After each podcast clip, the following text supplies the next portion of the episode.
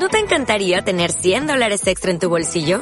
Haz que un experto bilingüe de TurboTax declare tus impuestos para el 31 de marzo y obtén 100 dólares de vuelta al instante. Porque no importa cuáles hayan sido tus logros del año pasado, TurboTax hace que cuenten. Obtén 100 dólares de vuelta y tus impuestos con 100% de precisión. Solo con Intuit TurboTax. Debes declarar para el 31 de marzo. Crédito solo aplicable al costo de la presentación federal con TurboTax Full Service. Oferta sujeta a cambios o cancelación en cualquier momento. Soy un provepayo que vengo a galope en mi caballo para mirar y ver con mis dos ojos las glorias que el portal nos a manojos. La Nochebuena de 1836. Yo y mi criado. Delirio filosófico. Contraviniendo las normas, me nombro en primer lugar porque, francamente, valgo más que mi criado. Mariano José de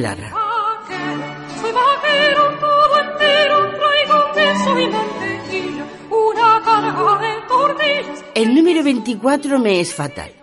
Si tuviera que probarlo, diría que el día 24 nací. Doce veces al año amanece, sin embargo, un día 24. Soy supersticioso, porque el corazón del hombre necesita creer algo y cree mentiras cuando no encuentra verdades que creer. Sin duda por esa razón cree en los amantes, los casados y los pueblos a sus ídolos, a sus consortes y a sus gobiernos. Y una de mis supersticiones consiste en creer que no puede haber para mí un día 24 bueno. El día 23 es siempre en mi calendario víspera de sufrimiento y resignación. Y en dando las doce, ni tomo vaso en mi mano por no romperle, ni apunto carta por no perderla, ni enamoro a mujer porque no me diga que sí. Pues en punto a amores tengo otra superstición. Imagino que la mayor desgracia que a un hombre le puede suceder es que una mujer le diga que le quiere. Si no la cree es un tormento. Y si la cree, bienaventurado aquel a quien la mujer dice, no quiero, porque ese a lo menos oye la verdad. El último día 23 del año 1836 acababa de expirar y consecuente en mis principios supersticiosos, ya estaba yo agachado, esperando el aguacero y sin poder conciliar el sueño. Así pasé las horas de la noche, más largas para el triste desvelado que una guerra civil. Hasta que por fin la mañana vino con paso de intervención, es decir, lentísimamente, a teñir de púrpura y rosa las cortinas de mi estancia. El día anterior había sido hermoso y no sé por qué me daba el corazón que el día 24 había de ser día de agua. Fue peor todavía. Amaneció nevando. Miré el termómetro y marcaba muchos grados bajo cero, como el crédito del Estado. Resuelto a no moverme porque tuviera que hacerlo toda la suerte este mes, incliné la frente, cargada como el cielo de nubes frías, y apoyé los codos en mi mesa. A ratos vagaba mi vista sobre la multitud de artículos y folletos que yacen empezados y no acabados desde hace más de seis meses, y de que solo existen los títulos, como esos nichos preparados en los cementerios que no aguardan más que el cadáver. Comparación exacta porque en cada artículo entierro una esperanza o una ilusión. Otras veces volvía los ojos a los cristales de mi balcón. Veía los empañados y como llorosos por dentro.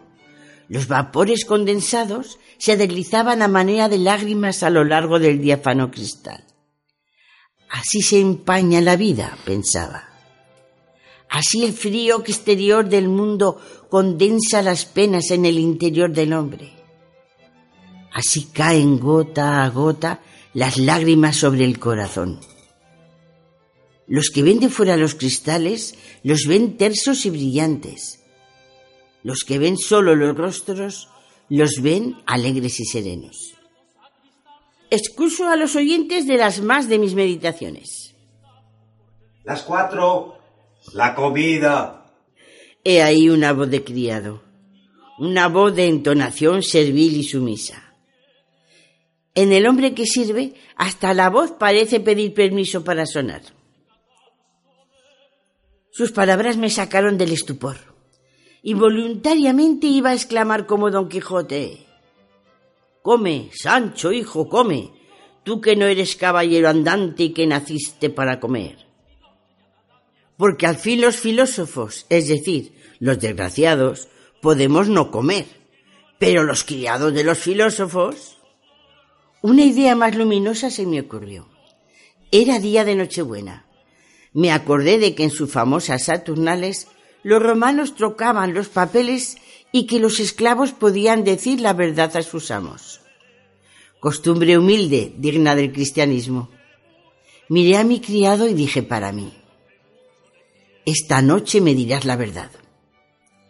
Saqué de mi gaveta unas monedas. Las miré con orgullo y añadí con desprecio. Come y bebe de mis artículos. Solo en esta forma, solo por medio de esa estratagema, se pueden meter los artículos en el cuerpo de ciertas gentes.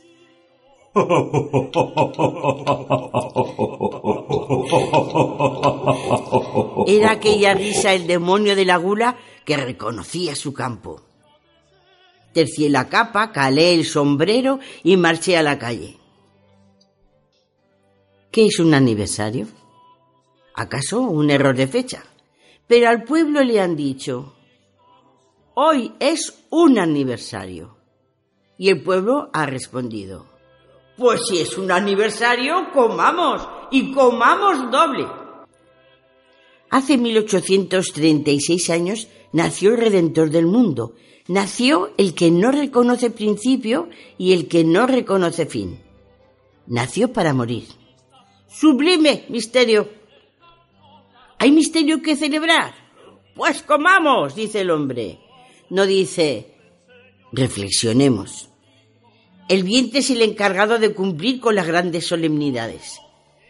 El hombre tiene que recurrir a la materia para pagar las deudas del espíritu. Argumento terrible en favor del alma.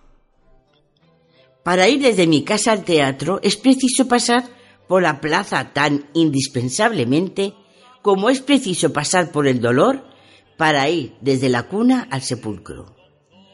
Montones de comestibles acumulados, risa y algazara, compra y venta, sobras por todas las partes y alegría. Todos aquellos víveres han sido aquí traídos de distintas provincias para la colación cristiana de una capital. En una cena de ayuno se come una ciudad a las demás. Las cinco, hora del teatro. Paso varias horas adormecido con una comedia boba. De nuevo en la calle, rondo a merced de mis pensamientos. Las cenas opíparas llaman a los ciudadanos. Ciérranse las puertas, ábrense las cocinas. La luz que ilumina los banquetes viene a herir mis ojos por las rendijas de los balcones. El ruido de los panderos y de la fiesta, que estremece los pisos y las vidrieras, se abre paso hasta mis sentidos y entra en ellos como cuña a mano, rompiendo y desbaratando. Las doce van a dar.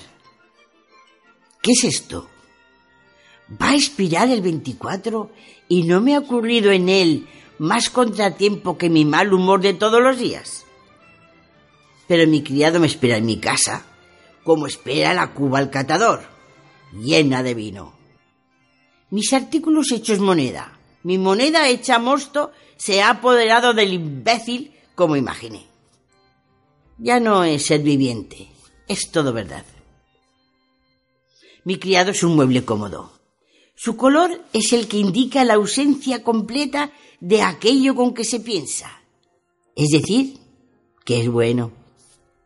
Las manos se confundirían con los pies si no fuera por los zapatos y porque anda casualmente sobre los últimos. A imitación de la mayor parte de los hombres, tiene orejas que están a uno y otro lado de la cabeza como los floreros en una consola. De adorno. También tiene dos ojos en la cara él cree ver con ellos. ¿Qué chasco se lleva? A pesar de esta pintura, todavía sería difícil reconocerle entre la multitud, porque al fin no es sino un ejemplar de la grande edición hecha por la providencia de la humanidad. Pero la providencia, que se vale para humillar a los soberbios de los instrumentos más humildes, me reservaba en él mi mal rato del día 24. La verdad me esperaba en él, y era preciso oírla de sus labios impuros. La verdad es como el agua filtrada, que no llega a los labios sino a través del cieno. Me abrió mi criado y no tardé en reconocer su estado, pues a punto estuvo de echárseme al cuello. Aparta, imbécil, estás borracho. Entré en mi cuarto, pero el cuerpo me siguió con un rumor sordo e ininterrumpido. Una vez dentro los dos, su aliento desigual y sus movimientos violentos apagaron la luz. Una bocanada de aire cerró la puerta de mi habitación y quedamos dentro casi a oscuras yo y mi criado. Es decir, la verdad y Figaro. Aquella en figura de hombre beodo, arrimada a los pies de mi cama para no vacilar, y yo a su cabecera buscando inútilmente un fósforo que nos iluminase. Dos ojos brillaban como dos llamas fatídicas enfrente de mí. No sé por qué misterio mi criado encontró entonces y de repente voz y palabras, y habló y raciocinó. Misterios más raros se han visto acreditados. Los fabulistas hacen hablar a los animales, ¿por qué no he de hacer yo hablar a mi criado? En fin, yo cuento un hecho. Tal me ha pasado. El que no quiera creerme puede apagar la radio. Eso se ahorrará tal vez de fastidio. Pero una voz salió de mi criado y entre ella y la mía se estableció el siguiente diálogo. Pobre hombre, das lástima. ¿Lástima? ¿Y por qué me has de tener lástima, escritor? Yo a ti ya lo entiendo. ¿Tú a mí? Escucha. Tú vienes triste, como de costumbre. Yo estoy más alegre que suelo. ¿Por qué ese color pálido, ese rostro deshecho, esas ondas y verdes ojeras que ilumino con mi luz al abrirte todas las noches? ¿Por qué te vuelves y te revuelves en tu mullido lecho como un criminal, acostado con tu remordimiento, en tanto que yo ronco sobre mi tosca tarima? ¿Quién? ¿Quién debe tener lástima a quién? No pareces criminal. La justicia no te prende al menos. Verdad es que la justicia no prende sino a los pequeños criminales a los que roban con ganzúas o a los que matan con puñal, pero a los que matan una existencia con una palabra dicha al oído, con una carta cerrada, a esos ni los llama la sociedad criminales, ni la justicia los prende. Porque la víctima no arroja sangre, ni manifiesta herida, sino agoniza lentamente consumida por el veneno de la pasión que su verdugo le ha propinado que de tísicos han muerto asesinados por un ingrato, por un calumniador. Los entierran, dicen que la cura no ha alcanzado y que los médicos no la entendieron. Pero la puñalada hipócrita alcanzó e hirió el corazón. ¿O acaso eres de esos criminales y hay un acusador dentro de ti? Y ese frac elegante y esa media de seda y ese chaleco de tisú de oro que yo te he visto son tus armas maldecidas. Silencio, hombre borracho. No. Has de oír al vino una vez que habla.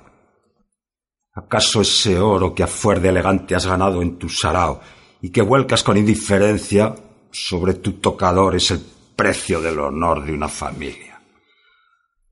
Más de uno te he visto morder y despedazar con tus uñas y tus dientes en los momentos en que el buen tono cede el paso a la pasión y a la sociedad. Tú, buscas la felicidad en el corazón humano. Y para eso le destrozas, ozando en él, como quien remueve la tierra en busca de un tesoro. Yo nada busco. Y el desengaño no me espera a la vuelta de la esperanza. Tú, que eres literato y escritor, ¿Y qué tormentos no te hace pasar tu, amor propio? Ajado diariamente por la indiferencia de unos, por la envidia de otros, por el rencor de muchos. Preciado de gracioso haría reír a costa de un amigo, si amigos hubiera. Y no quieres tener remordimiento. Hombre de partido, haces la guerra a otro partido. O a cada vencimiento es una humillación, o compras la victoria demasiado cara para gozar de ella. Ofendes y no quieres tener enemigos. ¿A mí quién me calumnia? ¿Quién me conoce? Tú me pagas un salario bastante a cubrir mis necesidades. A ti te paga el mundo, como paga a los demás que le sirven.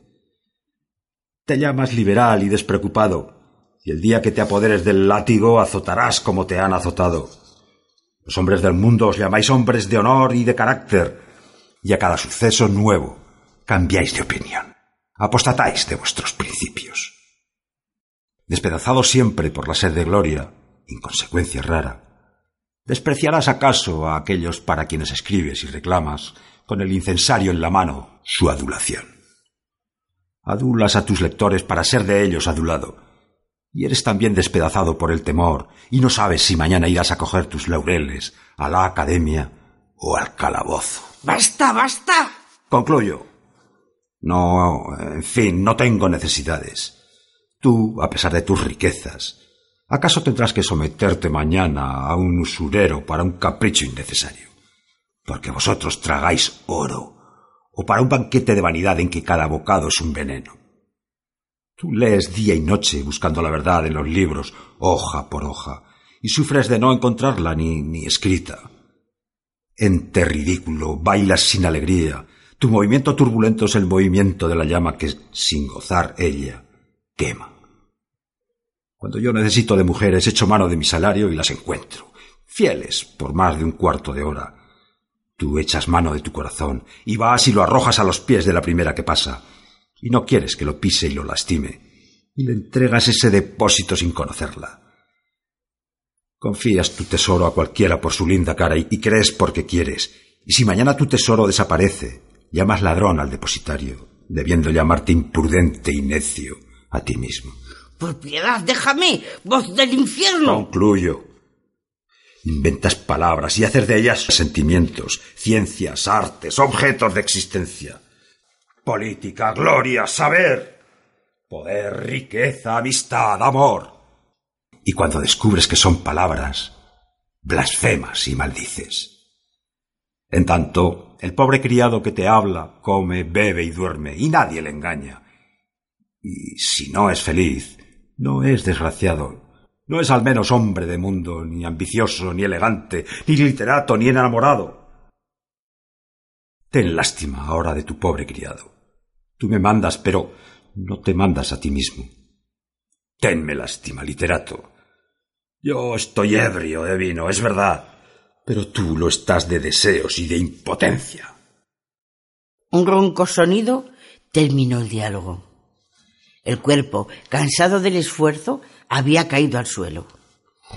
El órgano de la providencia había callado y el criado roncaba. Ahora te conozco, día 24. Yo soy un que vengo a galope en mi La pálida luz del alba del día 25 me encontró con los ojos clavados con delirio y con delicia en una caja amarilla donde se leía Mañana. ¿Llegará ese mañana fatídico? ¿Quién cerraba la caja? En tanto, la Nochebuena era pasada y el mundo todo a mis barbas. Cuando hablaba de ella, la seguía llamando Nochebuena.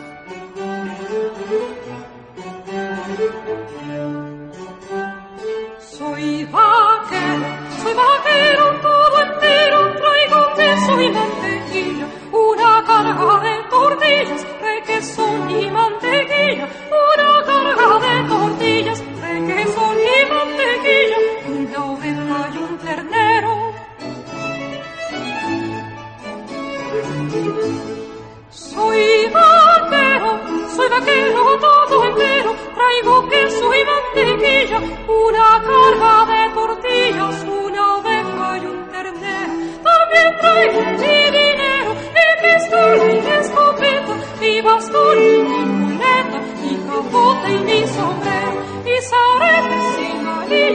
carasca y una vez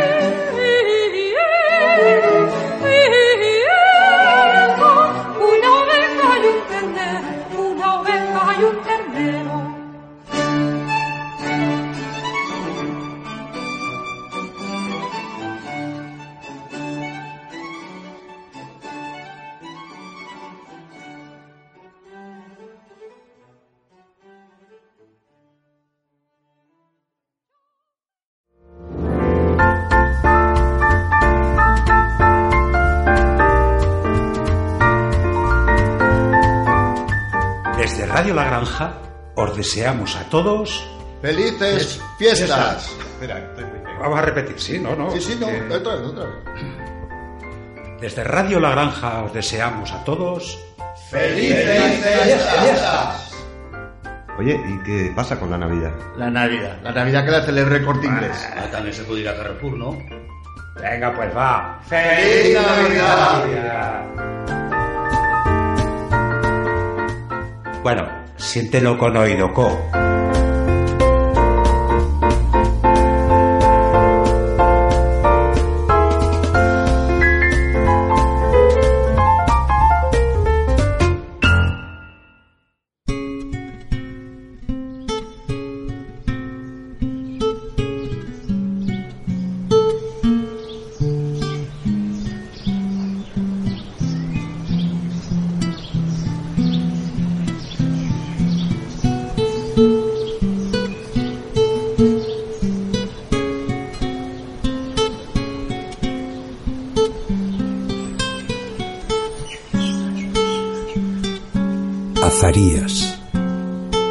Adaptación dun fragmento de Los Santos Inocents de Miguel Delibes.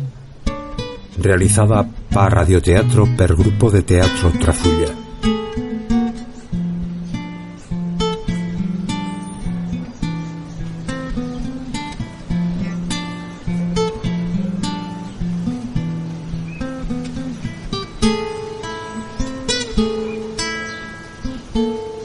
A la suya chismana, a Regula, le contrariaba la actitud de Lazarías y le carrañaba, y él, a la vez, tornaba a la jara, a no que a la suya chismana, a Regula, le contrariaba la actitud de Lazarías, porque ella aspiraba a que os mensajes se ilustrasen, coseta que a o suyo chismán se le antuellaba un error, Dimpués, no te sirven ni pa fins ni pa.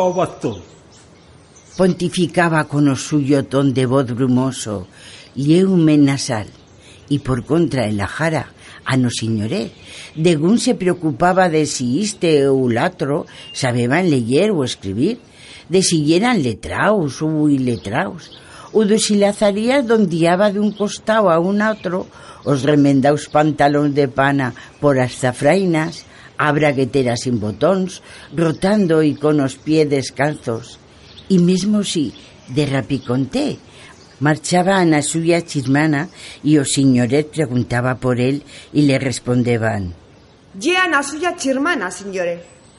o señoret tan terne no salticamaba si lle caso levantaba imperceptiblemente un huembro o cucho pero no indagaba más ni comentaba nueva y cuando tornaba tal cual O azarillas, ya lle de signore. y o señoret esbrusaba una media riseta y en paz. O Azarías, a cambio de caminar por o castillo todo o día de Dios, rotando y como que mastegando a no cosa, mirándose atentamente as gunglas da man dreita, lustraba el automóvil do señoret con un drapo amarillo. E desenredoltaba os tapes das válvulas aos automóviles dos amigos do señoret pa que ao señoret no le faltasen o día que las cosetas viniesen maldadas e escasesen e por si iso no estate suficiente o Azarías se cuidaba dos cans, dos pediguer o dos sete e dos tres rabosé. E sin l'alta nuei o en O Carrascal, o mastín do pastor, e os cochos do castiello se barruqueaban, el, Azarías, os desarmaba con buenas parolas, les grataba insistentemente, entre os huellos dica que se apaciguaban, e a dormir. E con a primeira luz saliva ao patio estirándose, ubriba o portón e soltaba aos pavos en o carrascal. Protechús por atleta de tela metálica y después grataba a gallinaza dos poller y en concluir pues a regar os xeranios y osar y a curosar o cabo do bubón y a falacarle entre as orellas. Y cuan cayeba a nuey ya se sabeba. Azarías aculado en la escamilleta junto a la lumbre en lo desolado siestro esplumaba as perdiganas o as becarachas, o as tordoletas, o as mingalas, llevadas por o señoret entre a chornada. Y con frecuencia, si as piezas abondaban, o Azarías reservaba una para la Milana, de traza que o bubo, cada vegada que le velleva mal y ser, le embolicaba en la suya redonda huellada amarilla y carrusclaba con o pipón, como que si guitoneara, tot por espontáneo afecto, que a osatros, o señoret incluyó, les bufaba como un misil y le sacaba as unglas, mientras que a él le distinguía rara yera a Nuey, que no le obsequiaba a falta de bocado más exquisito, con una picaraza o una ratera, una media docena de gorrións atrapaos con vesque en abadina, en las carpas. O vaya usted a saber. Pero en cualquier caso, Azarías le decía a o gran duque cada vegada que se arrimaba a él, aterciopelando a voz. Pilata bonica, pilata bonica. Y le grataba zuña y le feba a riseta con las cenivas engosadas. Y una vegada que o gran duque concluía o suyo festín, o Azarías encaminaba o a cubillá. En las amigas do señoret y os amigos da señoreta aturaban los suyos autos y pacientemente iba desenredoltando os tapes das válvulas das ruedas por medio des concurs movimiento de didos y en rematarlos chuntaba, que os cual levantaba en a caixa de zapatos en a estravilla. Se posaba en o sulero y se meteba a contarlos. Tres, cuatro. Y en plegar a once Sí. decía invariablemente. 43, 44, 45. Dimpués saliva ao corral, ya enfoscao, y en un rincón se orinaba as mans pa que no se les crebazasen, y aventaba un rato el aire pa que se oriasen. Y asinas un día y un otro día, y un mes y un otro mes, un año y un otro año, toda una vida. Pero mani menos este régimen metódico, bellas amanecidas. O Azarías se despertaba floixo y como que desfibrado, como si entre Anué y Belún le ese sacao o esqueleto. Y esos días no grataba os pollés, ni disposaba a minchada pa os cans, ni aseaba o tabuco do bobón, sino que saliba ao campo y se chitaba a la brigada das parideras o entre a torbisca, y si a un caso picaba o sol, pues a la huembrada alborcera, y cuando Acio le preguntaba, ¿Qué o qué te pasa tú, Azarías? Socora galvana, que yo digo. Y dista estraza deixaba pasar as horas muertas, y si o señores se trepuzaba con él y le preguntaba, ¿Qué te ocurre, hombre de Dios? Esto coda galvana que yo digo, señores. sin anticamarse, enleitao en a torbisca o al emparo da alborcera, inmóvil, replegado sobre él mismo, as piernas en o vientre, os codos en o peito, mascando salivilla o rutando suaumen, como que un cachorro ávido de teta. Y si a un caso se presentaba Damaso o pastor y le decía, ¿Ocurre bella cosa? Bocona galvana, que yo digo. Y de este modo transcorreba o tiempo dica que sobreveneba o apretón y daba de vientre canto de alborcera o en a fosca crepa de bella tartera y según te se desafogaba iban tornándole gradualmente a senes chías y una vegada recuperado a suya primera reacción y era plegarse a no bubo y decirle dulcemente a través de reisa Pilata botica. Y o bubón venga a desponcharse y carrusclar con o corvo pipón. Diga que Azarías lo sequeaba con un aguilot, un pollo de picarazas plumaos, y mientras o avalaba, o Azarías, a fin de ganar tiempo, se amanaba la estravilla. Se posaba en o sulero y se meteba a contar os tapes das válvulas da caixa. Un, dos, tres, 44, Dica plegara Sí. once y a la vez decía. 43, 44, Y en 45. concluir, cubriba a caixa con o tape. Se quedaba un largo rato alufrando a chatas unglas da suya man dereita, movendo alto e abaixo as variellas e barbollando parolas ininteligibles. E de rapiconté resolveba. Me voy a la mía chirmana. Y en o porche se concaraba con o señoret, engalbanao en a tumbona, endormisquiao. Me voy a la mía chirmana, señores. E o señoret levantaba imperceptiblemente o embrocucho. Veste con Dios, Azarías. Y él marchaba al otro castillo a na suya chirmana. Y ella, a regula, brinca más subirle o portón. ¿Qué se te ha perdido aquí? Se puede saberse. ¿Y los mesaches? Verán, En la escuela son a quienes que sigan. Y él, o Azarías, amostraba un momento a punta da luenga, gorda y rosada, tornaba a amagarla, apaladiaba un rato y decía a la fin. O mal, lleva tú. Después no te van a servir ni pa' fins ni pa' abasto. Te pidí yo parisien. Pero tan luego cayeba o sol, o Azarías se amurriaba huellando as brasas, mastegando a no cosa, y ao cabo dun rato levantaba o tozuelo y de botibolillo decía... Maitín, me tornó a no señores. Y antes de amanecer, hasta que surtiba una raya anaranchada en o firmamento, abugando o redolín da raya, o Azarías ya caminaba en a cabanera, y cuatro horas más tarde, sudoroso y fambrudo, malas que sentía a la lupe de escorrer o gran cerrullo do portón, ya empecipiaba Pilada botica, pilada botica. una y otra vegada, sin deixarlo, y a la lupe a porquera ni lo buen día, y o señoret tal vegada yera en o leito descansando, pero así es que apareceba a mediodía en o siestro, a Lupe le donaba o parte. O Azarillas nos entró de maitín, señore. Ah, ah, de acuerdo. y levantaba o buen brocucho, como que aconnortao.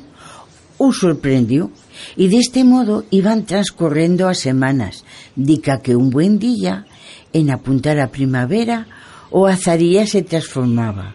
Le pullaba a os labios como que una riseta tarda, inexplicable, y en meterse o sol, en cuenta de contar os tapes das valvulas, agarrapizaba ao bubo y saliva con él ao encinar. Y el enorme muisón, inmóvil, levantado sobre o suyo abambrazo, atalayaba redolada.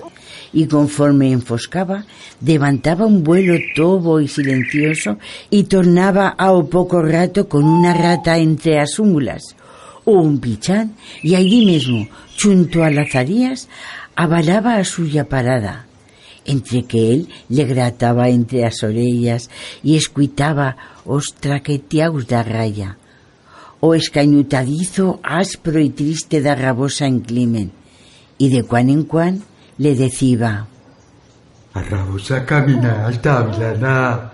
Siente. y o bubo enfocaba a suya redondas ninetas amarillas que fosforeceban en las tinieblas, endeitaba lentamente as orellas y tornaba a minchar. Y ahora ya no, pero en tiempos se sentía también o fúnebre ulular dos lupos en o chinestral. As nuez de primavera, pero dende que plegoron os hombres da luz y istoloron os postes do tendió eléctrico a lo largo da ladera, no se entornaron a sentir, y a cambio se sentía chillar ao cravero, a pausas periódicas, y o gran duque, en tales casos, levantaba a graniza cabezota y espingaba as orellas, y Lazarías venga de redir sordamente, sin rudio, solamente con as chenivas, y mormuteaba con voz empavonada. Escobar del Vilata. Martín, salgo a correr o cravero. Y dito y feito, al otro día, con olusco, saliva solenco raya de van, ubriéndose paso entre el estefa florida y os escambróns y a montera, porque o cravero exerceba sobre Lazarías a extraña fascinación da ximera, unha mena de atracción enervada por o pánico de tal traza que naturarse en plena moeda sentiva claramente os cabarruchos trucos do suyo corazón y a la vez esperaba un rato para prener aliento y serenar o suyo espíritu y ao cabo voceaba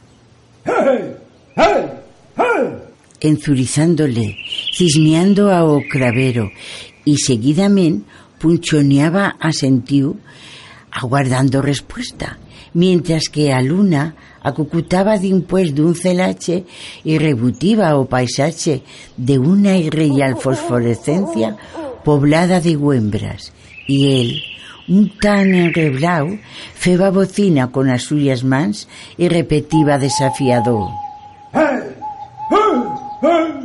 Dica que, de Botibolello, 20 metros más abaixo, dende una carrasca atorrocada, le plegaba l'angluciau y horripilando ulut. Y en sentirlo, Lazarías perceba a noción do tiempo, a conciencia del mismo, y trincaba a correr en loquiu, roneando, fendo rota en as chinestras, esgarrapándose o rostro con as ramas máis baixas das alborceras e os alcornoques, e dimpués del, implacable, brincando tobamente de árbol en árbol, o cravero, otilando e carcallándose, e cada vegada que rediva, a Oazaría se le dilataban las ninetas, y se le esturrufaba a piel, y recordaba la milana en a estravilla y apremiaba en cara más o paso y o cravero a las suyas espaldas tornaba a otilar y a redir y o azarías correba y correba, trepuzaba, cayeba y se levantaba sin tornar nunca a cabeza y en plegar sarfegán a la campo a Lupe, a porquera se santiguaba. Dante viens dit? Y o azarías feba a riseta tenuemen, como que un chico pillado en falta. De correr o cravero que yo digo. Jesús, qué chuegos. T'has meso a cara como un santo Cristo.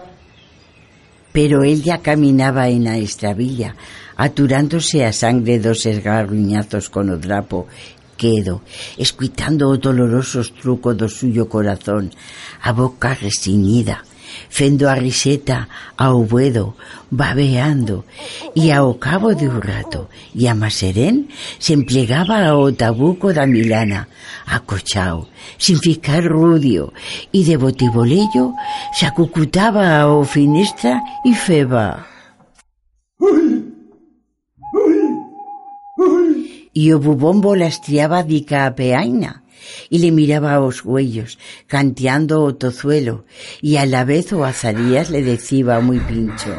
Esté corriendo o craveo. Y el animal enritaba as orellas y barreteaba con o pipón, como que si lo celebrase.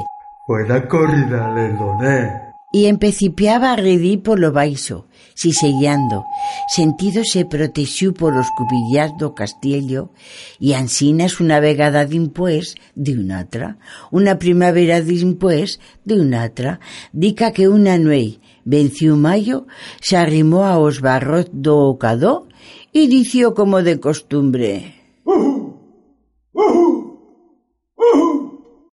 Pero gran duque no acudió a la gritada, y a la vez o Azarías se percutió y Fido otra vegada. Pero gran duque no acudió a la aclamada do Azarías. Tozoludo, por tercera vegada, pero dentro do cado ni un rudio. Con o que o Azarías a puerta, prendió a lanterna y se trobó a Bobón, acorropió en un cantón y en a mostrarle a picaraza esplumada o bubo niceño y a la vez o azarías deixó la pega en el sulero y se posó junto a él, le preñó delicadamente por las alas y le arrimó a la suya calor, gratándole insistentemente en azuña y diciéndole con ternura Pilata bonica, pilata bonica. Pero Muisón no reaccionaba a los habituales estímulos, con lo cual o Azarías lo depositó sobre a palla, surtió y preguntó por o señoret. A, a Milana lle malvada, sin, signoret. Te, te, ten fiebre. ¿Qué le íbamos a hacer, Azarías? Llevila ya. Caldrá buscar un pirín nuevo. Pe- pero, lle a Milana, signoret. E dime tú que lo mismo me da un moixón que un atro. A, actualizado, señores, que tiene razón ao mago do almendral. Ao mago? Moi mal furriado te surtes tú, azarías. Ja, si por un moixón ese nos declamara o mago, a non iríamos a aturar. Se, señores, non se rida ansira. Por os suyos muertos se lo demando. ¿Y es que tampoco me puedo redir a mi a casa?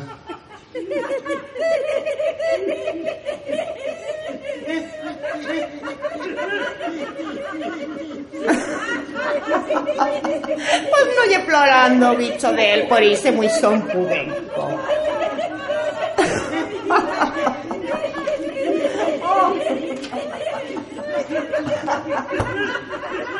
A Milana te, te fiebre. e o señore autoriza que le razón ao mago do almendral.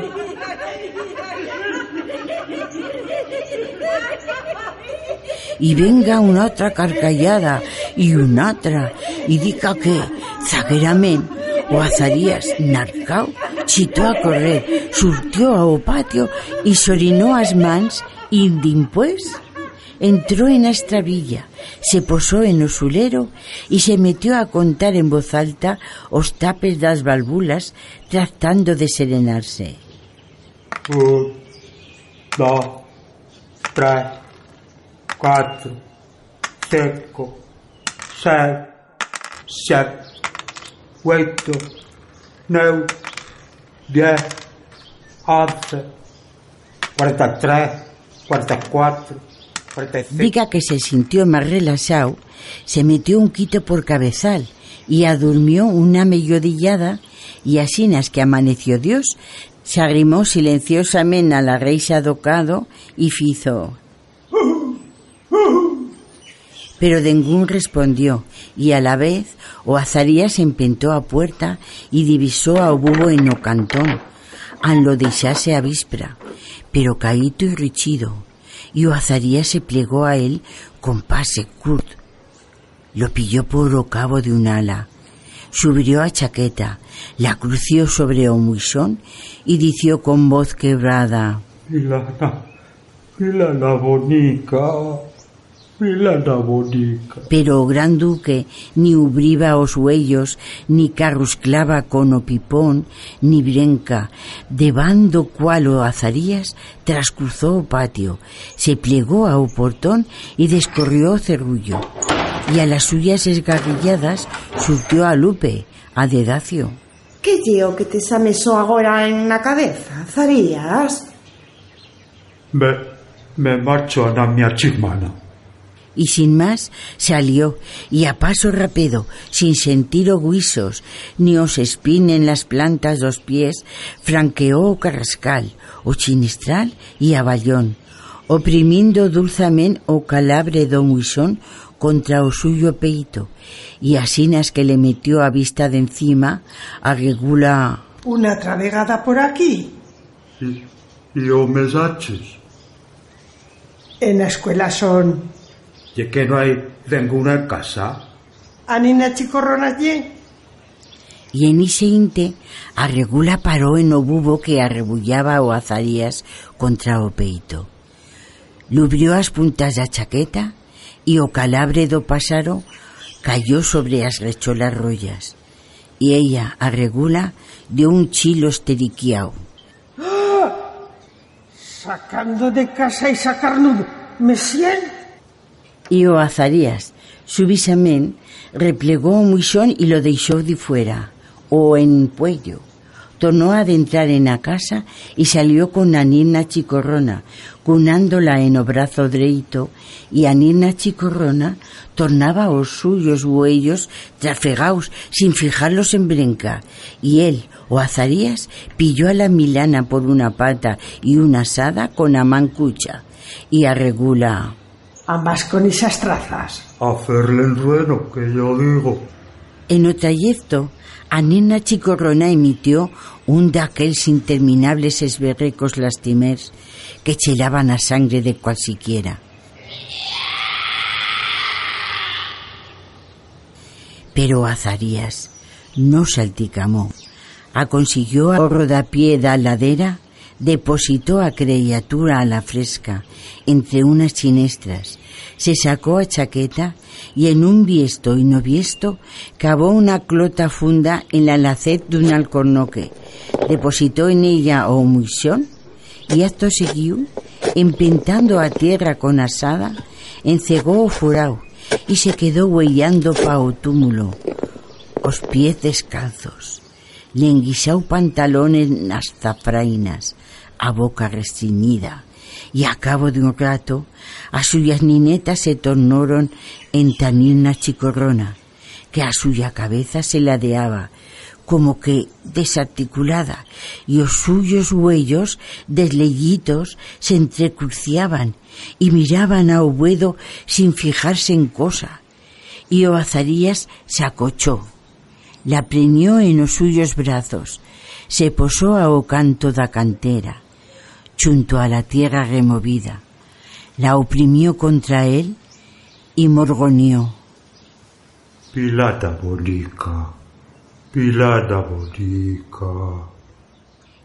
Y empecipió a gratarla insistentemente, con l'indiz da man dereita os pelos do cocote, entre que a nirna chicorrona, indiferent, se deixaba fer.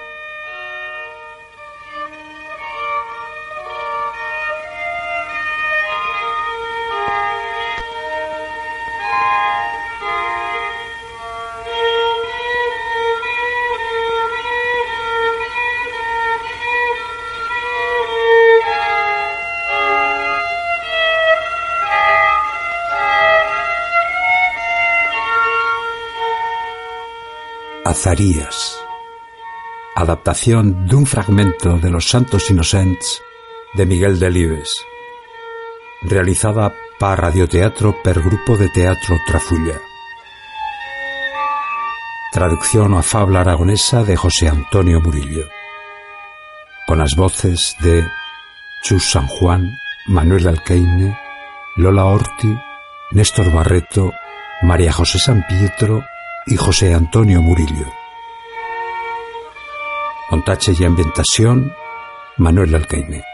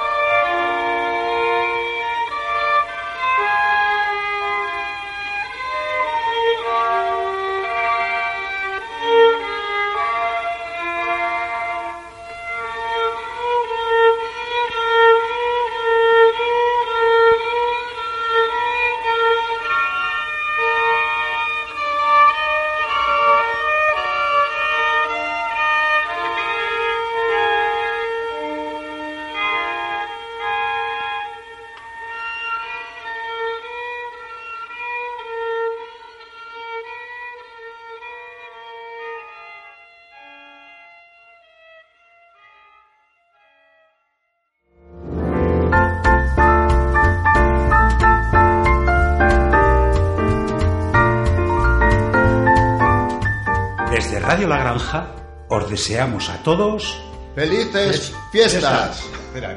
Vamos a repetir, sí, no, no. Sí, sí, no. que- Otra vez, otra vez. Desde Radio La Granja os deseamos a todos ¡Felices fiestas! Oye, ¿y qué pasa con la Navidad? La Navidad. La Navidad que la celebra el corte inglés. Ah, también se puede ir a Carrefour, ¿no? Venga, pues va. ¡Feliz Navidad! Bueno, siéntelo con oiroko.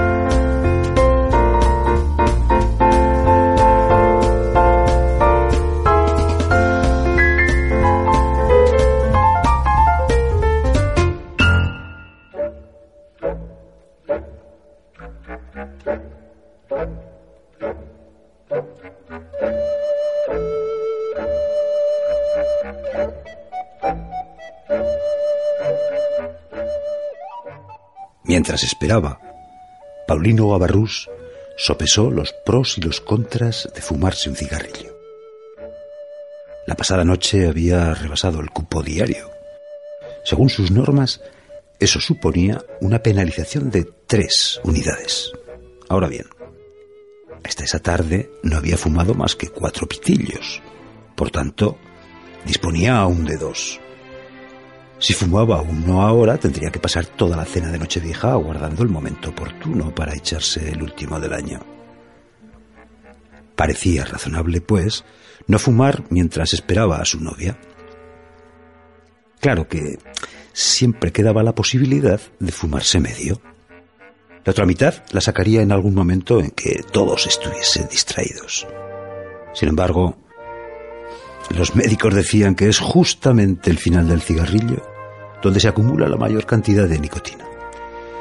Era preferible, puestos a fumar, consumir únicamente el principio. De acuerdo, pero un hecho era incuestionable.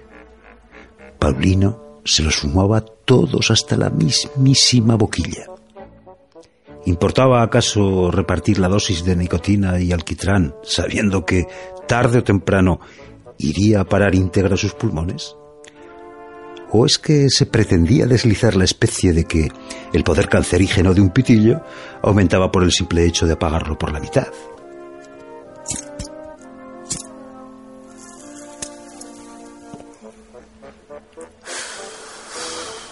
Cuando lo encendió, comenzó a relajarse.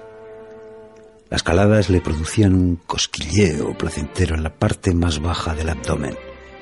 Estaba de pie, mirando a través de la ventana de su apartamento las últimas luces de la tarde.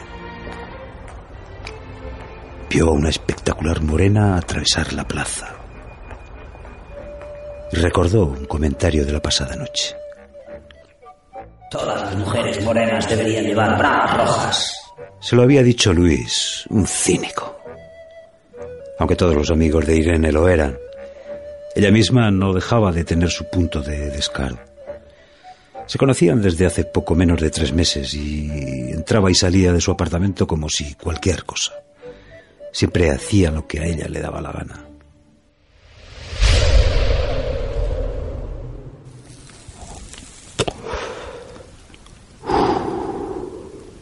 Paulino advirtió que había consumido ya más de medio cigarrillo decidió terminarlo sentado en el sofá. Antes de sentarse, encendió una lámpara.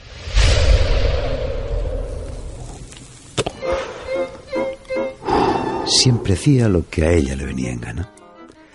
Lo malo era que utilizaba las armas de la dulzura y sobre todo del silencio. Había que ver, o mejor, que oír, o mejor todavía, que no oír como lo utilizaba. Hace unos días Paulino le había dicho que iba a cenar por Nochevieja en casa de sus padres. Ella cayó triste. Comprendió él entonces que había estado demasiado brusco. Por consolarla le dijo, No sabes cuánto me gustaría poder cenar juntos. Es que no quieres estar conmigo. Irene, pues claro que quiero... Quiero estar contigo. Pues eh, entonces ven a cenar a mi casa. Iba a decirle que se había comprometido, que les había dicho a sus padres que pasaría la noche con ellos, pero Irene ya estaba haciendo planes y regalándole cariñitos. Paulino tuvo que excusarse con su familia.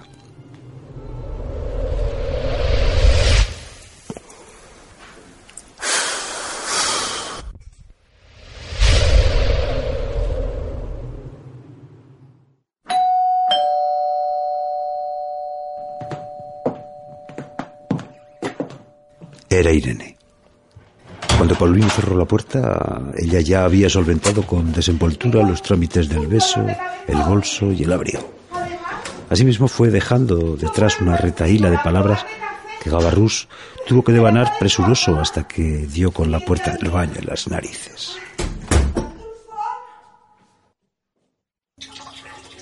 El sonido de la orina le despertó la concupiscencia.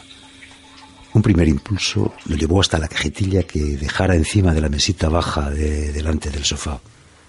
Pudo contenerse, pero no evitar la imagen salaz que sugerían las palabras cínicas de Luis. Todas las mujeres morenas deberían llevar bragas rojos. Por fortuna, en ese instante salió Irene del cuarto de baño.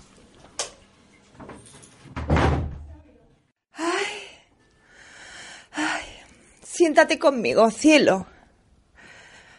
Uf, aún me dura la resaca. Cariño, ¿quieres una aspirina? Paulino tuvo una sensación extraña. Nada de lo que había visto aquella mujer, nada de lo que había oído, sentido, lo había visto, oído o sentido él. Habían estado juntos toda la noche, entre la misma gente, en los mismos bares, recorriendo las mismas callejuelas. Pero parecía como si hubiese estado con otro. El doble. El eterno tema del doble. Paulino se levantó del sofá con la excusa de ir a por un vaso de agua. Quería serenarse. Cuando regresó, pudo comprobar que Irene no se estaba confiando a otro. Claro, el tema del doble aludía a una profunda verdad, pero no dejaba de ser una construcción de la inteligencia. De nuevo en el sofá, Paulino se sumergió en una sucesión de imágenes. Sintió un desgarrón en el alma cuando su doble pedía a Irene que le enseñara las bragas rojas. El dolor se agudizó cuando ambos entraron en el cuarto de baño, dejando la puerta abierta. Le desabrochó los pantalones, le acarició las bragas, se las bajó. Para Paulino era insoportable tener que contemplar aquella escena en la que su novia, orinando lasciva, atizaba con su sonido la lujuria de su amante.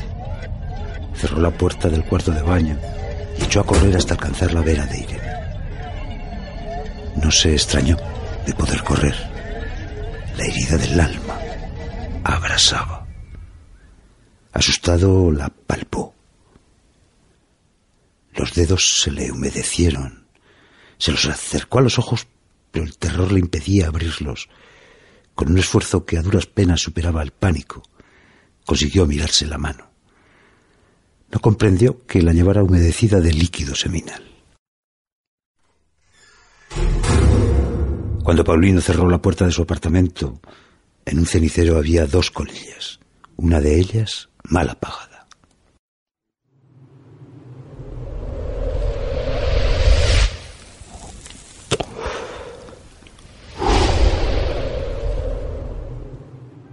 En casa de Irene ya estaba todo preparado. Incluso antes de pronunciar ninguna palabra de saludo, Gabarnús advirtió cierta atmósfera irreal que achacó a su propia lejanía. Los comentarios acerca del frío de la noche le recordaron que era la primera vez que pisaba aquella casa. Iban a cenar en la cocina, dividida en dos por un mostradorcito de madera. Era un cuarto pequeño, pero bien aprovechado. A Paulino le pareció graciosa, sobre todo la parte de delante del mostrador, donde se encontraban Irene, su madre, su hermana y él, iluminados por una lámpara que bajaba del techo hasta poco menos de media altura. La pequeñez del espacio de este lado de la barra había sido compensada con el tono vainilla de sus paredes. De estas pendían alguna estampa enmarcada y un anuncio también enmarcado de cierto producto infantil. Abarrús quiso alabar el vino, el pastel de verduras, los canapés de salmón ahumado, todo aquello que iba probando, pero el silencio de las mujeres lo disuadió. El azar de una mirada entre divertida y picaruela de Irene lo tranquilizó. Así pudo ver cómo a su derecha la hermana leía una revista que posaba en la pierna. Después de tomar algún bocado, dejaba el tenedor para recogerse una negra mata de pelo y sumergirse en la lectura. También supo entonces que a la madre, sentada a su izquierda, no le gustaba demasiado el vino, ya que cuando lo tomaba abría y cerraba el ojo izquierdo para luego dejar la copa en la mesa con la actitud de quien no comprende una cosa. Estaba Paulino terminando el escaso pastel de verduras que le habían puesto, cuando vio que en la bandejita del salmón ya solo quedaban dos canapés. Con tranquilidad, apoyó el cuchillo y tenedor en su plato para primero dejar pasar unos segundos durante los que saborearía el manjar que llevaba a la boca. Y segundo, dirigir distraídamente su mano hacia el salmón. Solventado el primer trámite e iniciado el segundo, vio aparecer por su derecha una mano en dirección a la bandejita. El pánico se apoderó de él. No podía mirar a nadie, pues su contrariedad lo delataría. Tampoco realizar un movimiento brusco para agarrarse los cubiertos. Salvación muy precaria fue mantener el brazo en el aire y clavarse en el anuncio infantil. Con todo, le permitió respirar con alivio. Ello pese al esfuerzo que hacía por no escurrirse pared abajo.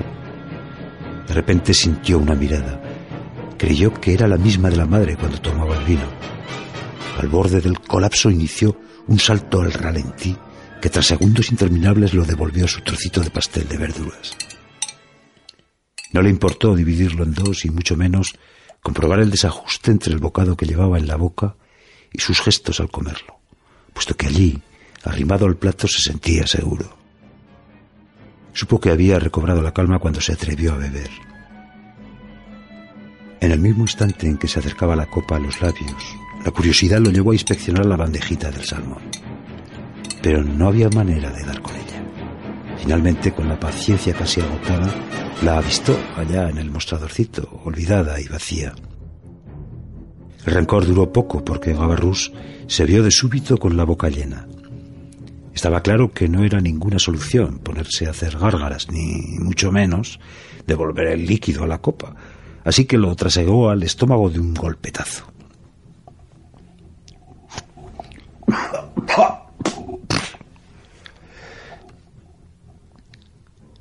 La premura de la acción le hizo tragar demasiado aire, el cual, tal como había entrado, salió, seguido de una tos aguzada por el bochorno que terminó dando salida al vino por las narices.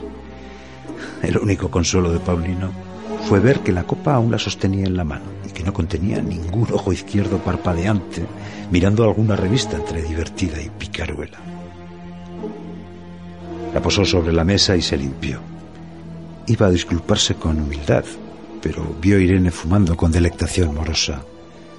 A su hermana distraída con la lectura mientras aún tomaba algún bocado. A su madre mirando con cierto asco un trozo de cordero. No encontró palabras, pero sí una reflexión interesante acerca de los pros y los contras de soportar un nuevo recorte nicotínico. En ella estaba cuando se encontró a las tres mujeres con sendas copas de cava solicitándolo para un tintín, una con un cigarrillo entre los dedos, otra con el índice de la mano libre metido en una revista a modo de marca, y otra con una incomprensión que terminaría siendo abisal a fuerza del continuo parpadeo.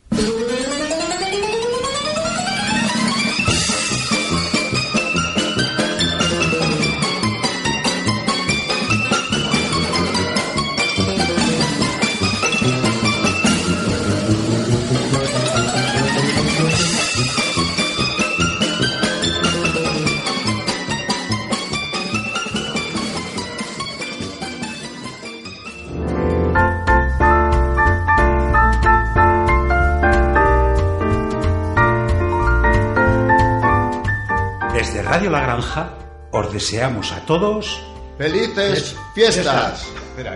Vamos a repetir, sí, no, no. Sí, sí, no, Eh, otra vez, otra vez. Desde Radio La Granja os deseamos a todos ¡Felices fiestas! Oye, ¿y qué pasa con la Navidad? La Navidad. La Navidad que la celebre el corte inglés. Ah, también se puede ir a Carrefour, ¿no? Venga, pues va. ¡Feliz Navidad! Bueno, siéntelo con oído, co.